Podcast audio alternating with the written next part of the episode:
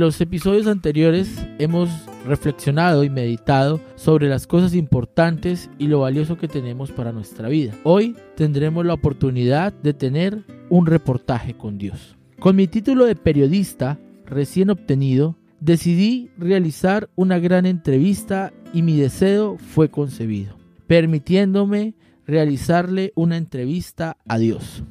Pasa, me dijo Dios. Así que quieres entrevistarme. Bueno, le contesté, si tienes tiempo. Se sonrió y por entre la barba dijo, mi tiempo se llama eternidad y alcanza para todo. ¿Y qué pregunta quieres hacerme? Ninguna nueva ni difícil para ti. ¿Qué es lo que más te sorprende de los hombres? Y dijo, que se aburren de ser niños apurados por crecer. Luego suspiran por regresar a ser niños, que primero pierden la salud para tener dinero y enseguida pierden el dinero para recuperar la salud, que por pensar ansiosamente en el futuro descuidan su hora actual, con lo que no viven ni el presente ni el futuro, que viven como si no fueran a morirse y se mueren como si no hubieran vivido. Y pensar que yo, con los ojos llenos de lágrimas y la voz entrecortada, dejó de hablar. Sus manos tomaron fuertemente las mías y seguimos en silencio.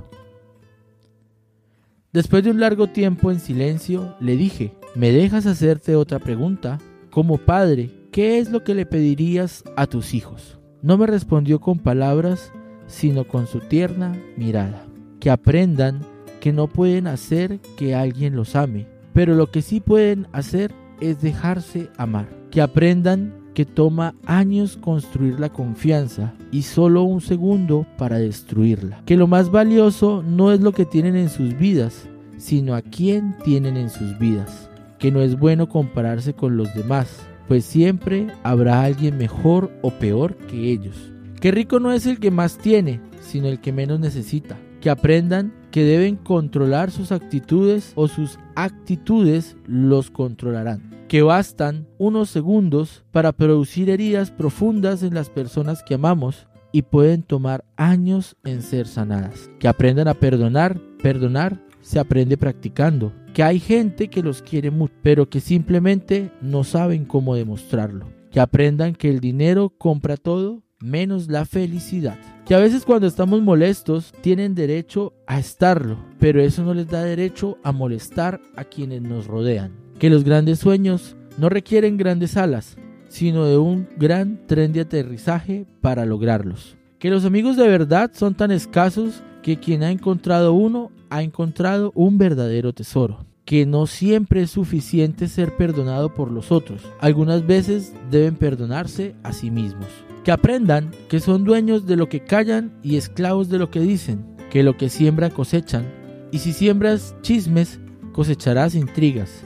Si siembras amor, cosecharás felicidad.